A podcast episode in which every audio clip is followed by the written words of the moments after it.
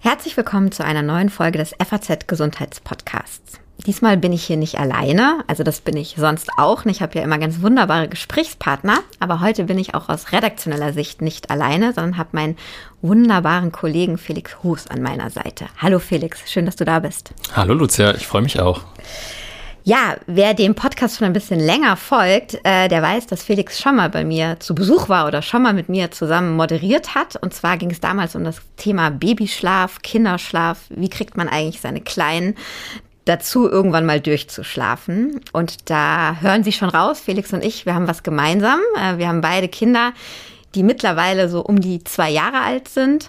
Und wir teilen jedes Leid und jede Freude damit. Ja, und uns beiden, Felix, ich glaube, ich sage da nichts Falsches, geht so wie ganz, ganz, ganz, ganz vielen Eltern und Ihnen vielleicht auch. Unsere Kinder sind in diesem Winter ständig krank. Also Kinder sind eh im Winter krank, aber ich glaube, wie bei allen Eltern und Familien dieses Jahr ist es ganz, ganz besonders anstrengend und ähm, uns beiden stellen sich dann genauso Fragen wie Ihnen vielleicht, wann gehen wir eigentlich mit denen zum Kinderarzt? Ähm, wann geht man lieber nicht hin? Wann dürfen Sie denn, wenn Sie einfach den ganzen Winter Schnupfen haben, wieder in die Betreuung? Also fürs Kind gut, aber auch für die Betreuungsanwesenden gut. Und viele, viele andere Fragen weil wir die Fragen uns nicht selbst beantworten können, Felix, haben wir uns natürlich eine ganz tolle Expertin eingeladen, die uns dabei hilft, und zwar Frau Dr. Luise Weidbrecht. Sie ist Kinderärztin in Frankfurt mit einer eigenen Praxis oder in einer eigenen Praxis. Und wie ich aus den Vorgesprächen finde, hat sie ein wahnsinnig äh, gutes Gefühl für die Kinder und die Eltern und ein sehr, sehr offenes Ohr, also genau die richtige. Und ich freue mich sehr, dass Sie heute da sind. Hallo, Frau Weidbrecht. Hallo, vielen Dank für die Einladung. Ich freue mich auch sehr. Ja, bevor wir jetzt ins Thema einsteigen, muss ich noch ganz kurz was in eigener Sache loswerden. Nämlich, ähm, liebe Hörerinnen und Hörer, wir haben noch eine Bitte an Sie. Wir wollen viel, viel besser verstehen, wer uns hier eigentlich zuhört, ähm, was Sie sich von diesem Podcast vielleicht wünschen würden. Und ähm, deshalb starten wir eine Umfrage und würden uns sehr freuen, wenn Sie daran teilnehmen. Den Link dazu finden Sie in den Show Notes oder auch im Text auf faznet. Und ich kann nur sagen, mitmachen lohnt sich, denn unter allen Teilnehmern verlosen wir zehn exklusive FAZ in ihr Kopfhörer. So, der ganz kurze Werbe- oder Bitte-Block. Und jetzt beginnen wir aber mit dem Thema. Ja, Felix, ich habe schon gesagt, also unser Winter ist eine Katastrophe. Ähm, heute Morgen auch wieder mit Husten aufgewacht. Es hört einfach nicht mehr auf. Erzähl mal, wie ist denn euer Winter bisher?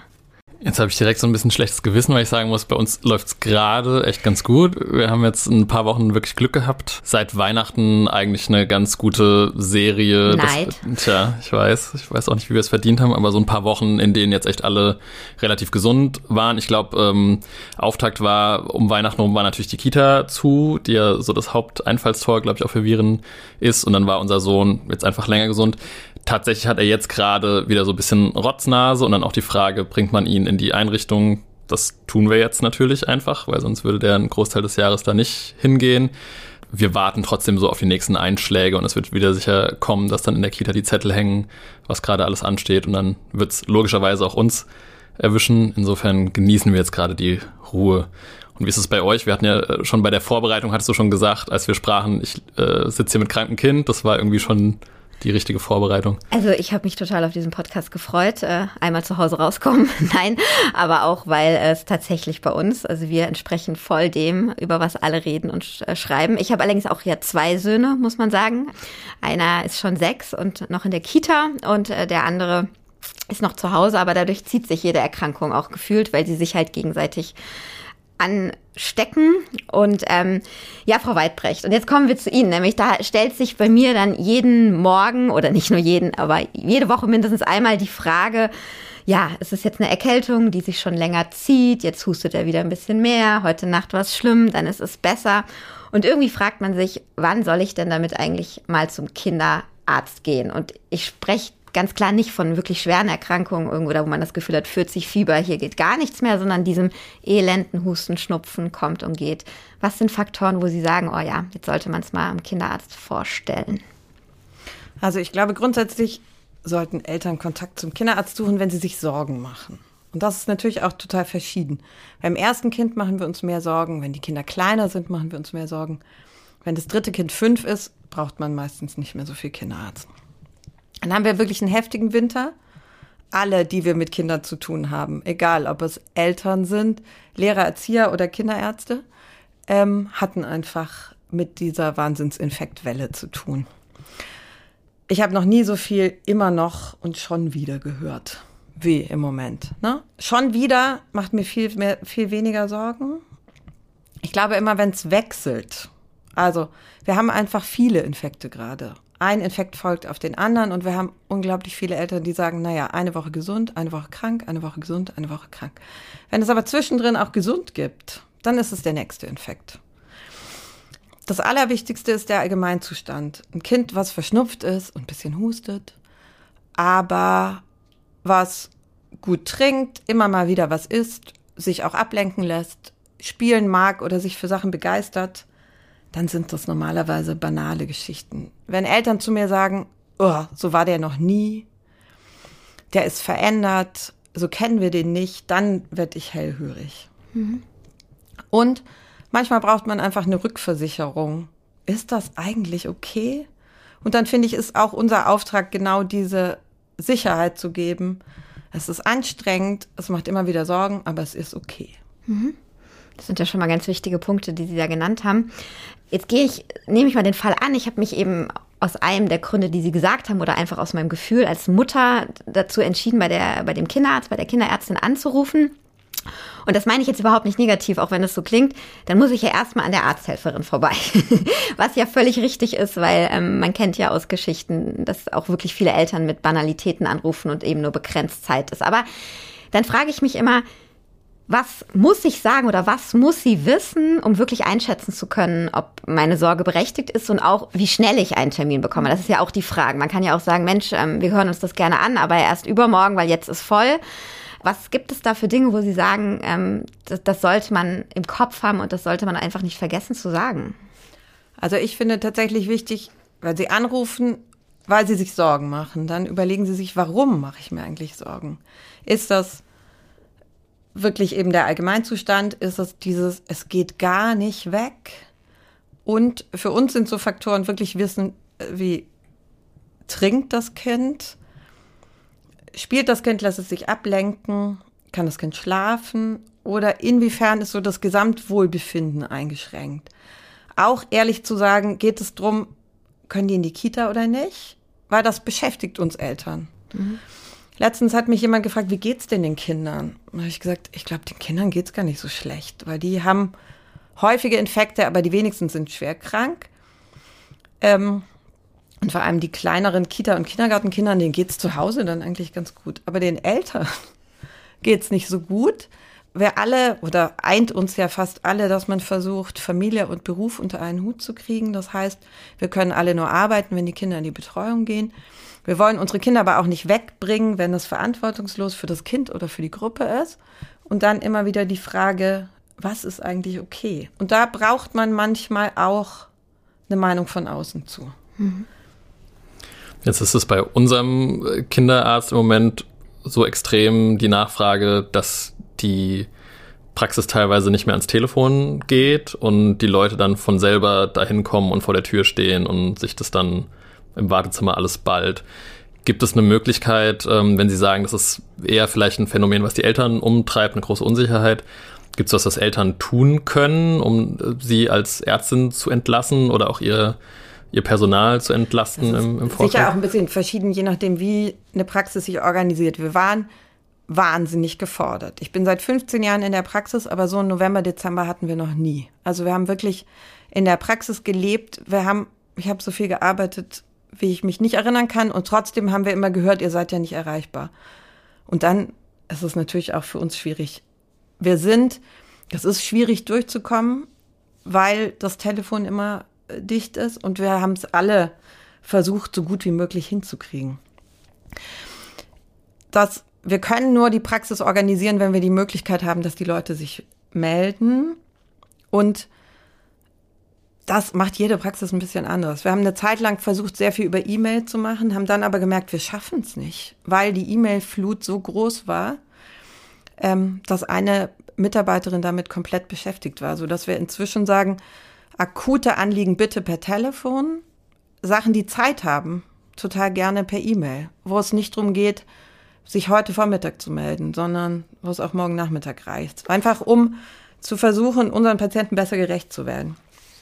Und nicht ohne Termin einfach kommen, weil dann haben wir eben genau das Problem, dass wir zu viele auf einmal haben, dass die sich gegenseitig noch anstecken und das Stresslevel in der Praxis so hoch ist, dass es für alle Beteiligten ähm, immer schwieriger wird. Und das war wirklich schwierig. Ich verstehe auch die Eltern total, die echt genervt sind und sagen, wir kommen nicht durch. Und ich verstehe meine Mitarbeiterinnen, die sagen, oh, wir machen und machen und machen und es klappt nicht. Das ist wieder ein bisschen besser geworden. Ne? Also ich würde sagen, die Gesamtsituation ist ein bisschen so, wie Sie es beschrieben haben. Wir haben immer noch ganz viele kranke Kinder, aber wir haben nicht mehr diesen Alarmzustand wie Anfang Dezember. Jetzt haben Sie gerade selbst gesagt, ähm, dann kommen Sie alle und stecken sich noch gegenseitig an. Das ist, ähm, glaube ich, auch, also es ist eine große Sorge von mir, wenn ich mich dann entscheide, zum Kinderarzt zu gehen, aber ich glaube auch von vielen anderen. Ich habe das große Glück, dass meine Kinderärztin im Erdgeschoss ist und die auch schon vor Corona immer angeboten haben, wenn man gesagt hat, man möchte gerne draußen oder sogar am Auto warten, vielleicht im krassesten Fall auch mit einem schlafenden Baby zum Beispiel. Das ist überhaupt kein Problem ist, wir holen sie dann direkt ins Zimmer rein. Das können nicht alle Kinderärzte leisten, je nachdem, wo man halt seine Praxis hat. Wie organisieren Sie das und wie groß ist dieser oder ist es eine berechtigte Angst, dass ich sozusagen mit Husten und Schnupfen komme und mit Magen-Darm rausgehe? Das ist grundsätzlich eine berechtigte Sorge. Das sehen wir ganz viel im Notdienst, ne? Wenn einfach in den Notdiensten, in den Kinderkliniken einfach ganz viele Leute gleichzeitig warten. Wir versuchen so zu organisieren, dass möglichst wenig Patienten gleichzeitig in der Praxis sind. Und ich glaube, es lohnt sich wirklich in die Kommunikation mit den Kinderarztpraxen zu gehen, weil jeder vielleicht auch so ein bisschen anderes Konzept hat. Also wir vergeben, wir geben nur mit Terminen und sind, sind sehr viel ähm, rigoroser geworden, auch Patienten wegzuschicken, die ohne, ohne Termin kommen. Es sei denn, es geht dem Kind wirklich schlecht. Dann ist natürlich keine Frage. Im Notfall zieht man immer dazwischen. Aber wenn wir sehen, es sind zu viele Leute da, dann sagen wir auch, wollen Sie draußen warten, wollen Sie im Auto warten, wollen Sie noch einmal um Block gehen. Wir rufen Sie an, ähm, dass Sie dann direkt reinkommen können. Und wir trennen ganz strikt gesunde von kranken Kindern. Ne? Also wir machen morgens Vorsorgen und Impfungen und versuchen die akuten Patienten ähm, von den gesunden. Also ein Neugeborenes trifft nicht einen Infektpatienten in unserer Praxis. Aber ich glaube, man muss miteinander reden und eben auch da, wenn man Sorge hat, in einem Wartezimmer zu sitzen, dann darf man das einfach artikulieren und dann gibt es eine andere Möglichkeit. Aber wir versuchen das so gut wie möglich. An manchen Tagen klappt es ganz schön gut und an anderen Tagen denkt man, Mist, heute hat es nicht so gut geklappt, weil ja einfach dann doch immer mal was länger dauert oder es zu Verschiebungen kommt. Sie hatten es vorhin schon erwähnt, dieses äh, schon wieder. Ich glaube, das haben ganz viele Eltern jetzt in diesem Winter erlebt. So diesen Gedanken, der eine Infekt ist eigentlich kaum vorbei, da hat sich der nächste jetzt schon wieder äh, angebahnt. Blicken Sie überhaupt noch durch? Was grassiert da jetzt gerade? Zuletzt war auch bei uns ähm, in den Nachrichten dieses RS-Virus großes Thema. Ähm, dann gibt's jede Menge ganz normale Erkältungserreger wahrscheinlich noch da draußen. Können Sie so ein bisschen beschreiben, welche Wellen da draußen gerade grassieren? Oder ist es im Endeffekt für die Eltern auch gar nicht so wichtig, genau zu verstehen, was hat mein Kind da jetzt schon wieder angeschleppt? In den allermeisten Fällen spielt es keine Rolle, wie das Virus mit Vornamen heißt, ne?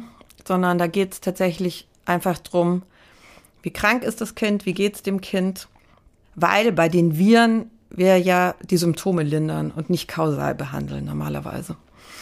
RS hat uns alle viel beschäftigt, November, Dezember. Wir kennen RS in der Kinderheilkunde schon immer und wir wissen, dass es Jahre mit viel RS-Viren gibt und Jahre mit weniger. Dieses Jahr war es aber wirklich sehr heftig und es wird schon davon ausgegangen, dass das damit zu tun hat, dass wir so eine Pause hatten. Ne? Also wir hatten tatsächlich einfach davor zwei Winter, wo wir Kinderärzte weniger zu tun hatten, als wir es gewohnt waren und jetzt plötzlich viel, viel mehr. Aber dadurch, dass RS ja dann auch so viel in der Presse war und wir das Problem hatten, dass tatsächlich Krankenhausbetten knapp waren, waren wir ja alle, die damit zu tun haben, auch mit Recht besorgt. Und plötzlich haben die Eltern dann auch gefragt, könnte das RS sein? Müssen wir das nicht testen? Wir haben ja testen gelernt die letzten drei Jahre. Früher hat man da viel weniger drüber geredet. Früher haben wir besonders auf RS und Rotaviren in den Kliniken getestet, um die Kinder zu kohortieren, also dass man nicht Kinder zusammenlegt, die sich dann noch in einem Zimmer, die sich anstecken. Und bei gesunden, immunkompetenten Kindern spielt es tatsächlich nicht so eine Rolle, was für ein Virus es ist, sondern es geht, wenn, darum sicher zu sein, dass es nicht eine bakterielle Superinfektion ist, die vielleicht antibiotisch behandelt werden müsste. Jetzt haben Sie selber gerade einen ganz interessanten Begriff äh, verwendet, immunkompetente Kinder. Es wurde oft über diesen Begriff Immunschuld geredet. Der ist, glaube ich, auch umstritten. Das ist zumindest wohl kein medizinischer Fachbegriff. Aber was gemeint ist, ist, wie Sie sagten, dass auch durch die Corona-Maßnahmen vielleicht auch so viel geschützt wurde, dass ähm, gewisse Viren gar nicht an die Kinder gelangt sind, jetzt mal äh, vereinfacht ausgedrückt. Wäre das so ein Eindruck, den Sie bestätigen, dass das jetzt einfach nachgeholt wird, dass es das ein Nachholeffekt ist? Oder was, wie haben Sie das beobachtet? Also das glauben wir ja schon, dass es irgendwie einfach ganz platt gesagt, es gab zu wenig und jetzt zu viel und dann hoffen wir alle, dass es sich irgendwie wieder einpendelt. Ein Kollege hat mal gesagt, wir haben die Immunschule geschwänzt und jetzt müssen wir nachsitzen. Ich finde, das trifft, ist irgendwie eine ganz gute Erklärung und trifft das Gefühl auch. Ne? Also nachsitzen haben wir alle das Gefühl, mussten wir ordentlich und hoffen, dass es dann jetzt auch wieder besser wird. Im Moment bin ich irgendwie ganz optimistisch, weil es nach Weihnachten wie in Ihrer Familie in vielen Familien nicht so heftig weiterging. Wir sitzen noch so ein bisschen in Hab 8 und denken, oh je, kommt es jetzt noch mal wieder ganz heftig oder haben wir das Schlimmste vielleicht geschafft? Wir haben normalerweise sehen wir richtig viel Influenza ab Ende Januar. Ähm, in dieser Saison haben wir es schon November, Dezember gehabt und die Frage ist jetzt so ein bisschen, kommt noch mal heftiger Influenza oder haben wir es einfach schon abgearbeitet? Influenza sehen wir tatsächlich noch ganz viel und RS weniger. Also langweilig wird's nicht, spannend bleibt's, aber ich glaube, wir haben alle gedacht, Ende November, wie sollen wir diesen Winter schaffen? Und das eint Eltern wie Kinderärzte, wie Kinderkrankenpflege und Pädagogen, Lehrer. Und jetzt gerade denke ich wieder, ach, kriegen wir schon hin. Jetzt, ich wollte das später fragen, aber wir gerade jetzt schon bei dem Thema sind, so wie gucken Sie jetzt in das nächste halbe Jahr? Ich will mal über die nächsten ein, zwei Monate ja. hinausgehen, weil ich sag mal jetzt nicht nur bei uns, Gott sei Dank. Ganz so schlimm war es jetzt nicht, auch wenn die letzten Monate heftig waren, aber das fing ja schon im Sommer teilweise an. Wir hatten ja im Sommer schon sehr früh Infektwellen, die da eigentlich nicht hingehören. Dann, wie Sie sagen, hatten wir jetzt früh Influenza. Jetzt ist irgendwie Scharlach oder war zumindest mal im Gespräch, dass es gerade über Deutschland hinwegfegt. Ähm, ich höre aber raus, Sie sind auch trotz wieder angekündigter Corona-Neumutationen und Varianten so, dass Sie sagen, hey, es muss sich jetzt mal wieder einspielen und nicht ganz pessimistisch so auf nächste halbe Jahr geguckt? Also ganz pessimistisch bin ich sowieso einfach aus Prinzip nicht und frage mich manchmal tatsächlich auch so ein bisschen, ist es berechtigte Zuversicht oder vielleicht auch ein bisschen abgebrüht dran gewöhnt dass es irgendwie so ist, aber objektiv haben wir nicht mehr so viel zu tun wie Anfang Dezember. Das ist tatsächlich irgendwie so. Und das sieht man auch an den Infektionszahlen. Aber diese Regeln der Infektiologie, die ich, seit ich Ärztin bin, kenne, die galten 2022 tatsächlich plötzlich nicht mehr. Und vielleicht muss man einfach sagen, seit ähm, Pandemiebeginn. Dass wir wussten, wir haben ein Sommerloch. Und dann fängt irgendwie Oktober, November wieder an. Und so war es letztes Jahr nicht. Wir haben tatsächlich im Winter nicht so viel gehabt, aber dann dafür kontinuierlich und so diese dauerhustenden Kinder, die Eltern wie Ärzte beschäftigen, die gab's. Also wir haben irgendwie die Eltern haben im September manchmal gesagt, der hustet seit einem halben Jahr. Und das ist eine Aussage, die kenne ich im März. Und dann kann ich den Eltern sagen, nach Ostern hören die auf. Und das war letztes Jahr anders. Mhm. Mhm. Ich weiß es nicht. Ich glaube aber tatsächlich schon, dass die was nachgeholt haben und dass wir ja wissen, eine schreckliche Zahl, 120 Infekte bis zur Einschulung sind normal. Furchtbar, wir haben jetzt bestimmt 80 schon rum. ich würde sagen, den Großteil haben wir davon gefühlt absolviert. Pro Kind aber 120. optimistisch auf das Jahr zu schauen. Ähm, ja. Also es ist normal, dass die krank sind und das ist normal, dass die fieberhafte Infekte haben. Das ist normal, dass die Nase läuft und die husten. Nicht normal ist, wenn es denen immer schlechter geht oder wenn die ständig Infekte haben, die antibiotisch behandelt werden müssen. Ich glaube tatsächlich jetzt noch so ein Eindruck von mir als Mutter. Ich weiß nicht, Felix, wie es dir geht, aber wenn ich das dann irgendwie bei meiner Mutter klage, oh, die sind schon wieder krank, dann sagt die mir immer, ihr wart das auch und du warst auch anfällig am Ohr oder so. Manchmal habe ich das Gefühl, wenn ich, wenn ich mit Freundinnen oder befreundeten Eltern rede, diese Pandemie hat halt dazu geführt, dass man so insgesamt erschöpft ist über all das, also auch als Eltern und halt dieses Coronavirus sich so viel damit auseinandergesetzt hat, dass jetzt irgendwie, glaube ich, diese Erschöpfung, wenn wieder eine Erkrankung ist, nochmal auf einem anderen Level stattfindet, als das vor zehn Jahren vielleicht der Fall war, auch wenn die Kinder genauso 120 Infekte bis zur Einstellung hatten. Ist mein Eindruck. Ja, glaube ich auch. Ich glaube, dass alle tatsächlich erschöpft sind von den letzten drei Jahren. Eben Eltern, aber auch Jugendliche und große Kinder, die mehr unter der Pandemie gelitten haben. Und dass wir alle Robustheit eingebüßt haben. Mhm. Und dann aber vielleicht auch, dass man sich wieder dran gewöhnen muss, dass die richtig krank sind, weil sie länger nicht richtig krank waren. Also wir haben einfach ganz viele Schulkinder, also wirklich unglaublich viele Influencer und ganz viele Schulkinder, die lang und hoch gefiebert haben. Und ähm, das macht ja auch Sorge. Und dann finde ich, ist es auch richtig, einmal hinzugucken. Mhm.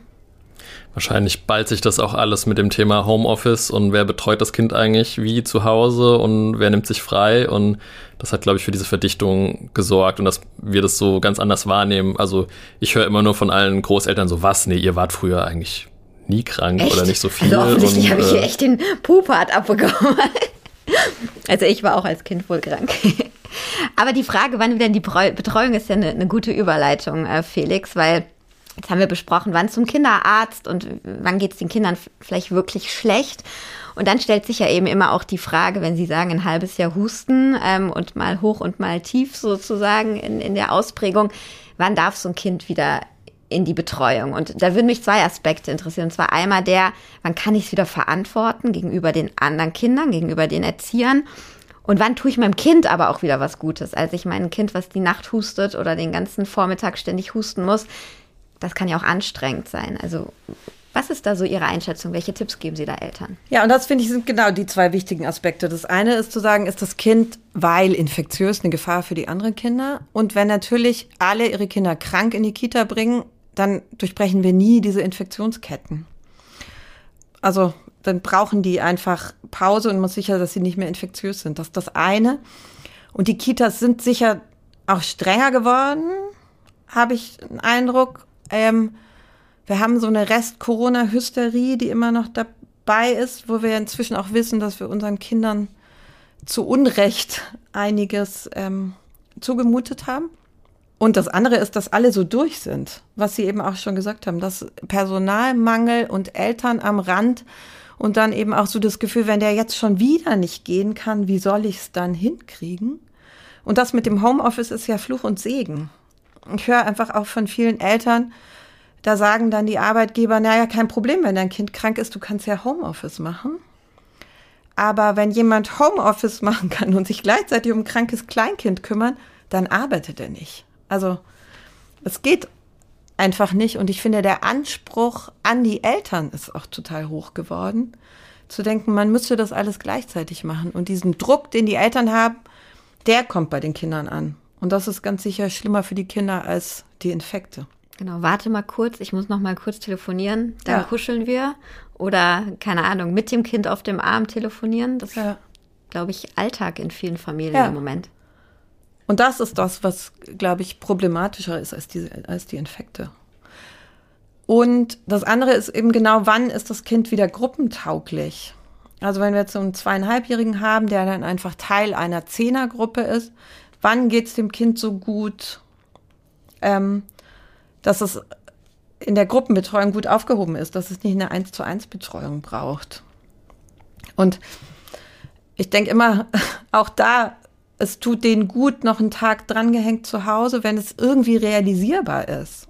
Aber auf der anderen Seite, Eltern, die total unter Druck stehen, dann ist es vielleicht manchmal auch in der Gruppe besser. Also es ist ein Abwägen, aber ich finde, man muss einfach beide Aspekte ganz klar ähm, mit einbeziehen. Mhm.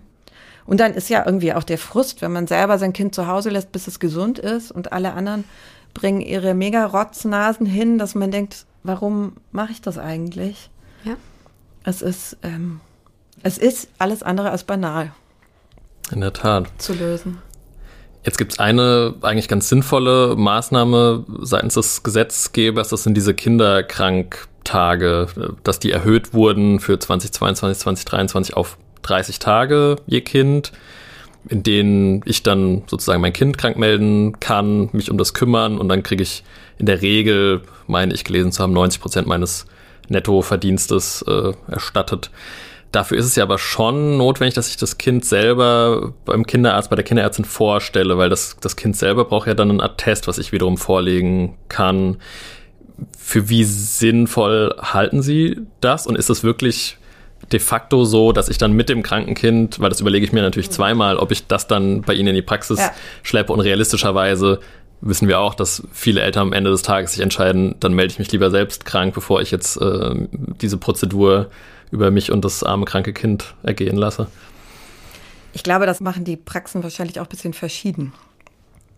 Wir sagen nicht, dass wir jedes Kind zwangsläufig sehen müssen, weil ich für Kinder und für Eltern bin und glaube, dass es das Beste ist, Druck rauszunehmen.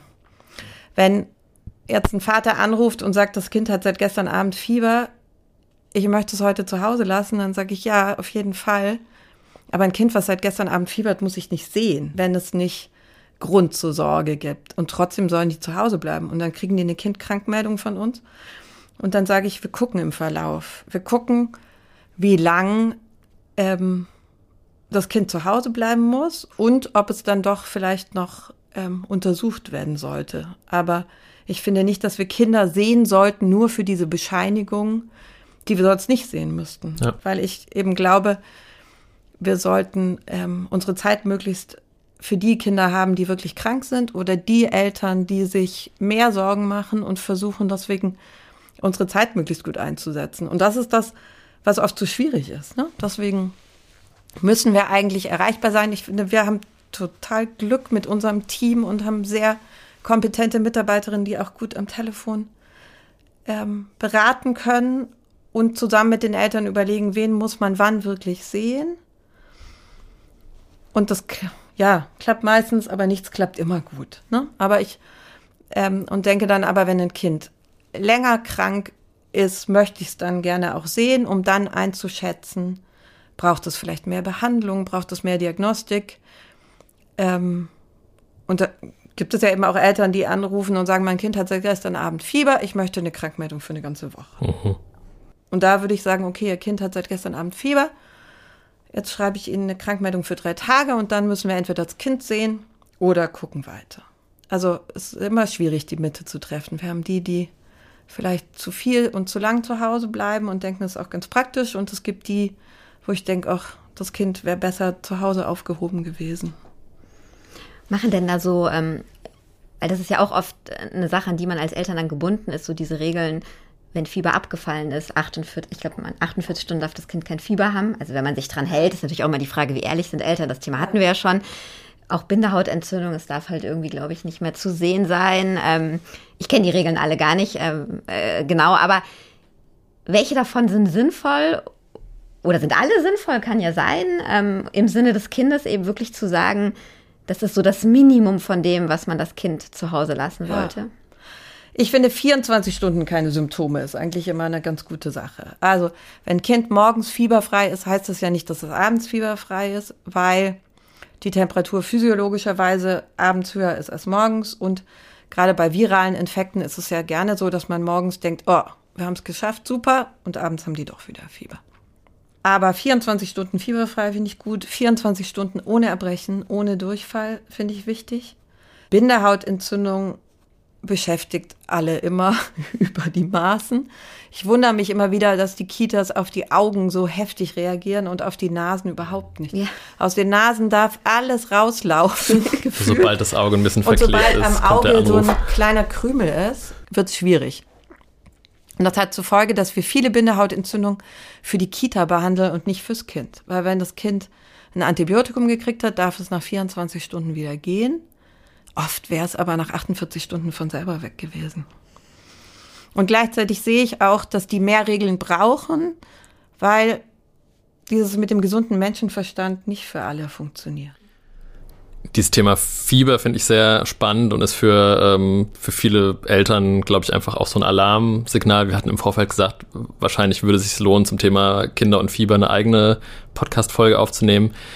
Ganz kurz an Sie die Frage, wie sinnvoll ist es überhaupt, als Eltern zu versuchen, das Fieber zu senken bei einem Kind, weil man immer recht schnell alarmiert ist und was tun will? Und jetzt sind Sie keine Apothekerin, aber Sie werden es sicher mitbekommen haben, den, den Mangel, den es auch gerade an Fiebersäften gab. Wir hatten auch darüber berichtet. Ähm, wie, wie nehmen Sie das wahr? Wie dramatisch ist das aus Ärztesicht?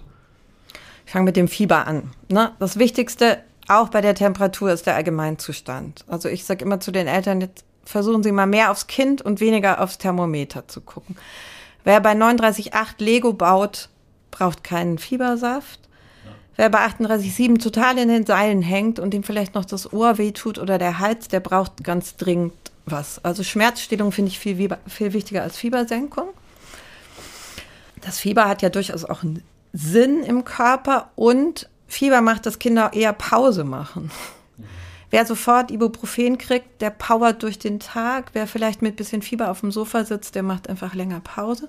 Und auch da, die Kinder sind verschieden. Also wir Eltern suchen ja immer nach Regeln. Wir versuchen den Weg zu finden, was ist richtig, was ist falsch, wie macht man es am besten. Und es ist einfach total individuell. Es gibt Kinder, die fiebern ganz hoch, denen geht es aber gut dabei. Es gibt Kinder, die fiebern länger, aber nur so ein bisschen, denen geht es aber schlecht. Die brauchen vielleicht mehr Unterstützung. Ich persönlich würde grundsätzlich ab 40 normalerweise was geben. Und davor kommt es darauf an, wie es den Kindern geht. Und grundsätzlich würde ich sagen, tagsüber geizig, nachts großzügig. Weil wer bessere Nächte hat, hat bessere Tage. Gilt auch für Kinder und für Eltern. Ähm, und man findet es raus mit der Zeit. Und man muss sich auf den Weg machen zusammen mit seinen Kindern und zu gucken, wenn man wirklich Glück hat, dann lernt man sein Kind erst in gesund kennen.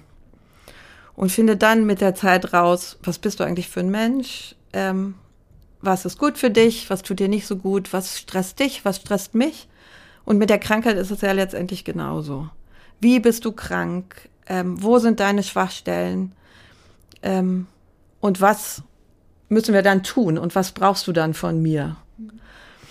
Und das mit den Fiebersäften hat uns, oder Zäpfchen, alle beschäftigt jetzt. Ne? Ich kenne das so, ich schreibe ein Rezept, schreibe auf, was ich das beste Medikament finde. Und dann kriegen die Menschen das in der Apotheke. Wenn man Pech hat, müssen sie es bestellen oder am Wochenende ist es mal nicht direkt vorhanden. Aber sonst hat es immer so geklappt. Und jetzt ist es plötzlich so, mh, hm, ich schreibe ihnen auf, was ich am besten fände. Und wenn das nicht da ist, wird der Apotheker einen Plan B, C, D haben. Ähm, und das war jetzt lang schwierig. Das betrifft die Fiebersäfte und Zäpfchen. Das betrifft jetzt aber im Moment auch antibiotische Säfte. Da finde ich das viel schwieriger, weil wenn ich kein Zäpfchen oder Saft habe, dann kann ich immer noch Tabletten mörsern und mit Apfelmus, Nutella oder irgendwas. Da kann man kreativ sein und findet normalerweise eine Lösung. Bei den Antibiotika ist es schwieriger. Wobei, und mit den Fiebersäften wird es gerade wohl wieder besser. Also es gibt immer wieder mal einen Tag, da gibt es nicht so viel, aber dann gibt es wieder was. Und ich habe bisher immer was gekriegt für die, für die ich wirklich was gebraucht habe. Bei den Antibiotika musste ich jetzt tatsächlich manchmal ausweichen auf was, was nicht meine erste Wahl war, aber ich habe auch jedes Kind behandelt gekriegt und habe vorher mit einem Apotheker telefoniert und gefragt, wie ist es denn jetzt gerade? Haben wir das Schlimmste geschafft oder kommt das jetzt alles noch? Und er sagt, das ist einfach immer so schubweise. Dann kriegen wir eine Lieferung und dann kriegen wir wieder nichts. Aber wir sind es nicht gewohnt. Wir haben einfach immer Absolut. alles so gehabt. Das war für uns normal. Und man muss manchmal ein bisschen kreativ sein, aber ich habe alle Kinder gut behandelt gekriegt bisher, auf jeden Fall. Ich fand das spannend, was Sie gerade gesagt haben mit den zwei Kindern, also mit den Kindern, die ganz unterschiedlich reagieren auf Krankheit. Ähm, ich habe jetzt ja zwei, äh, die auch ein paar Jahre, also vier, rund vier Jahre auseinander sind. Und tatsächlich ist das so. Also der eine ist so ein Fieberkind, der andere weniger. Ähm, und auch sonst beim Besuch des Arztes sind sie ganz unterschiedlich. Und ähm, wir wollten gerne noch ein Thema auch ansprechen, nämlich ähm, die Angst vor dem Kinderarzt. Also ich habe das Gefühl, wenn man, je häufiger man hingeht oder hingehen muss, also dann haben wir die Untersuchung, dann hat man eine Impfung bei den Kleinen und dann sind sie nochmal krank und dann beginnt beides von vor, alles wieder von vorne und irgendwann denken die schon an der Tür, da will ich nicht mehr rein. Wie gehen Sie mit solchen Kindern um? Was haben Sie da für Tipps an die Eltern, wenn ein Kind ähm, kapiert, es geht zum Kinderarzt? Ähm, das kann auch schon ein Zweijähriger, sobald wir davor fahren.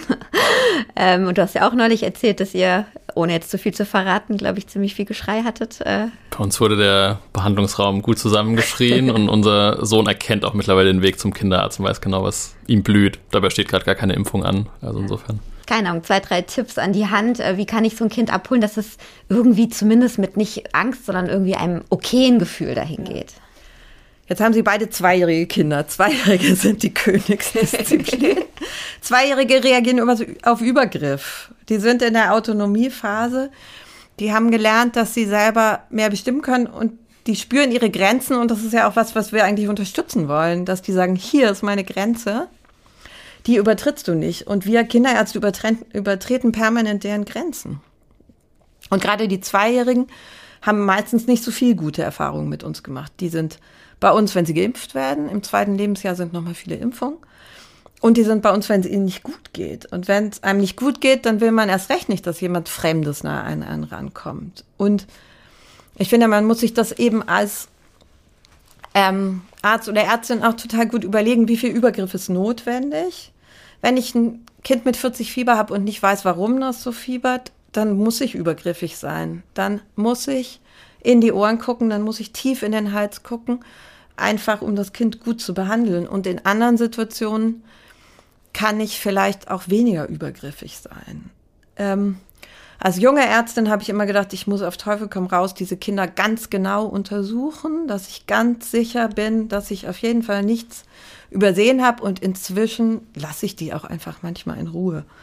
Und das ist nicht natürlich der Vorteil, wenn man eine Familie gut kennt und immer wieder sieht, also auch im Rahmen der Untersuchung, dass man dann sagen kann, ich glaube, das ist in Ordnung so, wir lassen das jetzt heute so und gucken vielleicht nächstes Mal wieder.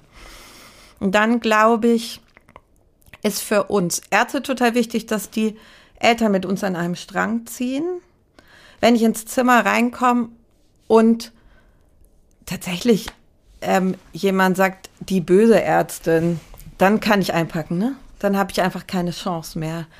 Und zu artikulieren, auch bei den kleineren, das ist notwendig und der Übergriff ist notwendig. Dann geht es dir besser? Ja, genau. Also es geht einfach um Positivverstärkung und auch möglichst nicht so viel zu sagen, das ist nicht schlimm, sondern lieber zu sagen, das ist okay. Also einfach die Positivseite zu sehen. Dieses auch nicht zu sagen, das tut nicht weh, wenn es erstmal überhaupt nicht um Schmerz geht, sondern die Gefühle der Kinder aufzunehmen und zu sagen, wir verstehen, dass es sich für dich nicht gut anfühlt, aber und dann, gerade bei den Zweijährigen, hilft auch oft nicht mehr zu reden. Ne? Also wir reden und reden und reden und hoffen, dass sie irgendwann sagen, ja, okay, das tun die aber nicht. Und ja. dann geht es manchmal darum, einfach lieber schnell zu sein und zu sagen, die Mama hätte ich einmal kurz fest, ich gucke dir einmal in den Mund und dann ist es auch wieder gut. Statt ähm, es immer weiter Könntest zu machen. du mal bitte und ja. würdest du mal bitte. Genau. Mhm. Und dann die, also je älter die sind, desto leichter können wir die auf der rationalen erreichen. Ne? Dann wird es immer einfacher und ab drei, finde ich, finden die uns meistens dann auch besser. Wenn die dann Vorsorgeuntersuchungen haben, wo dann hoffentlich es auch nett ist. Ich versuche auch bei den, also spätestens ab drei, am liebsten ab zwei, nicht Impfung und Vorsorgeuntersuchungen zu kombinieren. Obwohl das natürlich für Eltern und Ärzte praktisch ist. Wollte ich gerade sagen, die Diskussion, oder das ist die Diskussion, die ja. Frage hatte ich neulich auch. Man denkt sich natürlich, oh, jetzt bin ich hier. Ja. Aber das ist so gut, wenn die dann mit drei eine U7a haben, wo man schafft, dass die auftauen hm. und die mit einem guten Gefühl da rausgehen. Wenn wir dann am Ende noch impfen, dann machen wir alles wieder kaputt. Bei meiner Nichte hat der Kinderarzt gesagt, beim nächsten Mal bin ich dann wieder dein Freund. Und ja. die ist jetzt mittlerweile sechs. Also ich glaube, die haben ja. das hingekriegt, dass sie auch wieder einigermaßen gerne zum Kinderarzt geht. Ich glaube, dass man das gut eben im Laufe der Zeit hinkriegen kann, dass die kapieren. Manchmal ist es blöd und manchmal ärgern wir die. In den meisten Fällen aber nicht. Und total wichtig ist, verlässlich zu sein. Dass wenn man sagt, heute gibt es keinen Peaks, dann dürfen auch nicht die Erwachsenen sich überlegen, ach nee, es wäre doch praktisch Auf jeden Fall nicht, ohne vorher zu fragen. Mhm. Und gleichzeitig zu artikulieren, wenn was weh tut, auch zu sagen, ja, es tut jetzt kurz weh. Und nicht, so dass sie wissen, sie können sich auf ihre Eltern und auf uns verlassen. Ja. Jetzt haben Sie ein paar Mal U-Untersuchungen angesprochen. Da habe ich noch mal eine Frage, die, die mich jetzt beschäftigt. Die gehen ja ungefähr bis zum sechsten Lebensjahr, die sozusagen die, die aber mhm. die kontrolliert werden vom Staat ja. und die wirklich vorgegeben werden. Ich weiß, danach gibt es noch ein paar Freiwillige, die heißen dann irgendwie J auch irgendwann. Ähm, ich habe mich schon gefragt, weil ich das als eine sehr, sehr sinnvolle Einrichtung wahrgenommen habe. Also auch selbst wenn das Kind gesund ist und man so das Gefühl hat, das ist eigentlich alles auch in zu Hause okay, so zu wissen, da guckt mal ein Arzt drauf und stellt vielleicht auch was fest, was ich gar nicht sehe oder nicht wahrnehme. Warum enden die mit sechs? Warum sagt man nicht, hey, die sind mal mindestens bis 14 verpflichtend? Das, also, dass das verpflichtend ist, ist ja auch noch gar nicht so lange. Mhm. Und tatsächlich könnte man ja einen ganzen Podcast zu U-Untersuchungen machen. Ich mache total gerne U-Untersuchungen und ich finde, das ist einfach ein großer Reiz der Kinderheilkunde oder der Niedergelassenen, dass wir die Familien begleiten und immer besser kennenlernen. Und das ist so viel leichter, gute Medizin zu machen, wenn man die Familien kennt. Die letzte, also vorgeschriebene Vorsorgeuntersuchung ist die U9 mit 5, 5,5 und dann kommt erstmal nichts mehr. Und dann wird es ehrlich gesagt für uns Ärzte auch so ein bisschen kompliziert, weil dann bieten die Krankenkassen so verschiedene Check-ups an.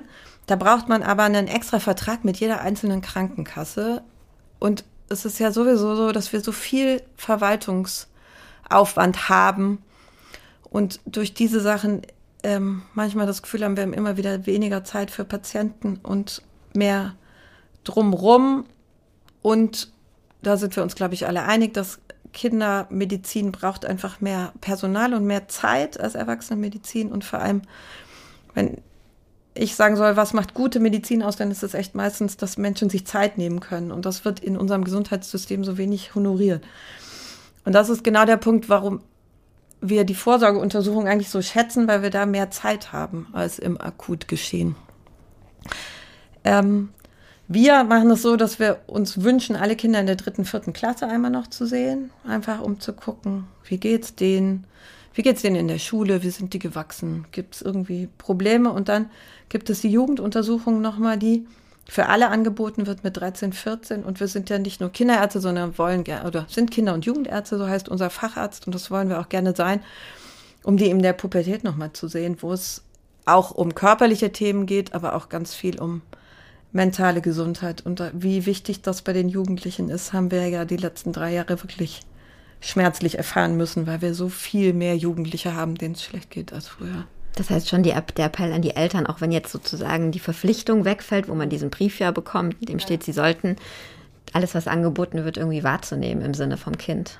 Also was dann. Ja, also ich finde vor allem, das Wichtigste ist, zum Kinderarzt zu gehen, wenn man sich Sorgen macht. Da sind wir wieder. Und wir sind gerne weiter ansprechbar, auch für größere Kinder. Und es geht irgendwie nicht nur um einen roten Hals und einen krummen Fuß, sondern es geht, ich glaube, dass uns Kinderärzte eigentlich schon eint, dass wir einen ganzheitlichen Blick auf unsere Kinder und Jugendlichen haben wollen. Aber eigentlich wären, ähm, ob verpflichtend oder nicht verpflichtend, aber generell angeboten, spätere Vorsorgeuntersuchungen fände ich auch eine gute Idee. Einfach auch zur Entwicklungsbegleitung. Also es geht ja nicht, ich glaube, viele Eltern nehmen das tatsächlich so ein bisschen auch wahr als Prüfung. Ähm, und so soll es ja möglichst nicht sein, ne? Aber ich kriege immer wieder mit, dass Eltern Angst haben vor den U-Untersuchungen und denken, hoffentlich geht das alle. Heute Morgen hat tatsächlich eine Mutter von der Dreijährigen zu ihrer Tochter gesagt, ich habe dir ja zu Hause erzählt, jetzt musst du alles zeigen, was du kannst. Das ist aber ein gesellschaftlicher Druck. Ich meine, das ja. ist jetzt, wir haben jetzt irgendwie das vierte Thema, was mal ein ja. Podcast, Sie können Dauergast ja. bei uns werden. Felix, wir machen jetzt eine Reihe, aber das ist, glaube ich, das, was einem halt als Eltern im Moment so auf an den Schultern lastet. Ja. Dein Kind muss alles erfüllen. Es muss gerne in die Kita, es muss möglichst früh sprechen, laufen, turnen und 24 andere Aktivitäten machen. Und du musst immer, es darf bei euch nie Streit geben. Es soll auch bitte noch schlafen. Ich weiß nicht, ob dir noch was einfällt, aber wir geben eigentlich diesen Selbstoptimierungsdruck, äh, den wir vielleicht auch erfahren, direkt an die Kinder weiter. Ich bin auch immer stolz, wenn mein Sohn dann irgendwie, da wird abgefragt, welche 30 Wörter der kann. Das hat der Arzt sofort eingesehen, dass er das nicht abprüfen muss, weil der schon voll geplappert wurde. Also Das ist auch schön zu sehen, wenn die was können. Und jedes Kind kann irgendwas und jedes kann aber vielleicht auch was anderes. Und natürlich ist unsere Aufgabe auch zu gucken, fangen die an zu laufen, fangen, an die, fangen die an zu reden oder liegt da eine Entwicklungsstörung dahinter, wo wir ähm, vielleicht handeln müssten und die Familie mehr unterstützen. Aber trotzdem ende ich immer wieder bei Remo Largo, dem alten Kinderarzt, der sagt, aber unsere Aufgabe als Eltern ist, unsere Kinder zu begleiten, entsprechend ihren Fähigkeiten und Bedürfnissen. Und ich würde mir einfach wünschen, dass alle, die mit Kindern zu tun haben, egal ob es Eltern, Pädagogen oder Kinderärzte sind, immer mehr die Frage stellen, wo stehst du und was brauchst du von uns, dass du dich möglichst gut entwickeln kannst, statt zu sagen, kannst du, kannst du nicht, sondern mehr hinzu, mehr auf die Habenseite zu gucken und dann aber eben auch natürlich die rauszufischen, die mehr von uns brauchen. Aber dass es nicht eine Prüfungssituation ist, sondern dass es darum geht, zu gucken, wie geht's dir? Mhm. Und ich glaube tatsächlich, dass es ein Problem ist, dass Eltern immer mehr Druck haben. Also ähm, würde ich jetzt so unterschreiben. Ja. Also man kann sich da vielleicht in bestimmten Bereichen frei machen, aber sicherlich nicht immer und überall und zu jeder Zeit und in jeder Situation. Ja, das ist eigentlich auch schon ein sehr, sehr schönes Schlusswort. Ähm, Felix, wir gucken mal auf einen Zettel. Haben wir noch eine unserer vielen Fragen äh, vergessen? Also wir haben schon sehr, sehr viel von dem beantwortet, was wir uns den ganzen Winter stellen. So eine Abschlussfrage hätte ich trotzdem äh, gerne noch an Sie. Und zwar, Jetzt mal abgesehen von diesem echt harten Winter, den wir gerade besprochen haben, stellen sich ja viele Eltern immer wieder die gleichen Fragen. Also wenn man zum ersten Mal Eltern wird, oder ich sag mal jede Elterngeneration. Ähm, das haben Sie schon gesagt, das Wichtigste ist, Kinder zu begleiten und sie so anzunehmen, wie sie sind. Gibt es noch ein, zwei andere Sätze, Ideen, Tipps, äh, ja, hilfreiche Regeln, die Sie Eltern mitgeben können ähm, rund um den die Beziehung zum Kinderarzt, mhm. sage ich mal, oder auch die eben das, das, das, das Beobachten seines Kindes und das Einschätzen von, hier muss gehandelt werden, ob akuter Infekt oder auch sonstige Entwicklung. Und hier nehme ich mein Kind jetzt einfach so, wie es ist. Oder darf ich es auch so nehmen? Ich glaube tatsächlich, es geht darum, ein eigenes Gefühl zu entwickeln und sich zu trauen, den eigenen Weg zu gehen. Wir sind alle immer wieder unsicher und wir leben in einer Welt gerade, die uns in vielen Dimensionen herausfordert. Und das, glaube ich, spiegelt sich in dem Ganzen schon auch wieder. Aber zu sagen, es gibt nicht richtig oder falsch, sondern wir sind ja auf der Suche nach unserem Weg. Ähm, und was für dich richtig ist, muss nicht unbedingt für den anderen richtig sein, sondern Kinder sind individuell und die zeigen uns eigentlich viel doller, wie individuell sie sind, als wir Erwachsenen, die versuchen, in die erwünschten Raster zu passen und da hinzugucken und zu sagen, du darfst so sein, wie du bist. Und das bedeutet nicht, dass es keine Grenzen gibt und dass du alles darfst. Im Gegenteil, ich glaube, die brauchen uns als Leitlinie, ähm, aber mit, dem, ähm, mit der äh, Rückversicherung, dass sie in Ordnung sind. Und ich glaube, das gilt tatsächlich für krank und gesund. Einfach immer wieder hingucken ähm, und sich zu überlegen, passt das so? Und zeigt unser Kompass in die richtige Richtung. Und wir schlagen einen Weg ein und denken, das könnte passen. Und dann müssen wir es aber immer wieder neu überlegen. Und das gilt für den banalen Infekt wie für die kindliche Entwicklung. Weil zu sagen, okay, heute, jetzt hast du gerade nur Fieber, es geht dir aber sonst ganz gut, wir warten einfach mal ab. Das kann aber morgen eine eitrige Mittelohrentzündung sein, aber dann wird unser Kind uns das zeigen und dann können wir morgen handeln. Und genauso gilt es für die Entwicklung oder was ist gut für uns genauso. Ich glaube, wir müssen uns trauen, einen Weg einzuschlagen und die Offenheit haben, ihn immer wieder in Frage zu stellen und zu sagen, es ist immer wieder eine Momentaufnahme und morgen kommt die nächste Momentaufnahme. Ja, so gehen wir dann jetzt mal zurück zu unseren Kindern, Felix. Gutes Schlusswort. ja. ja, vielen, vielen Dank, Frau Weidbrecht, für den Besuch. Ähm, hat wahnsinnig Spaß gemacht und war total interessant. Also vielen, vielen Dank. Felix, danke auch für deinen Besuch hier bei mir. Ich habe zu danken, immer gerne wieder. Ja, ich habe jetzt eine Liste mit Dingen, die wir alle noch besprechen müssen als Eltern. Auf jeden Fall und euch gute Besserung zu Hause. Wir gucken morgen weiter. ja, liebe Hörerinnen und Hörer, ich hoffe, auch Sie konnten was mitnehmen aus dem Podcast heute. Ähm, wir freuen uns, wenn Sie uns das nächste Mal auch wieder zuhören, uns teilen, uns abonnieren, ähm, uns empfehlen. Nochmal der Hinweis auf die Umfrage, die ich am Anfang benannt habe. Gerne mitmachen und uns sagen, was Sie noch viel, viel mehr interessieren würde. Ja, dann sage ich, bleibt mir nicht viel übrig, als äh, nochmal vielen, vielen Dank zu sagen. Bis zum nächsten Mal. Auf Wiederhören. Tschüss. Tschüss.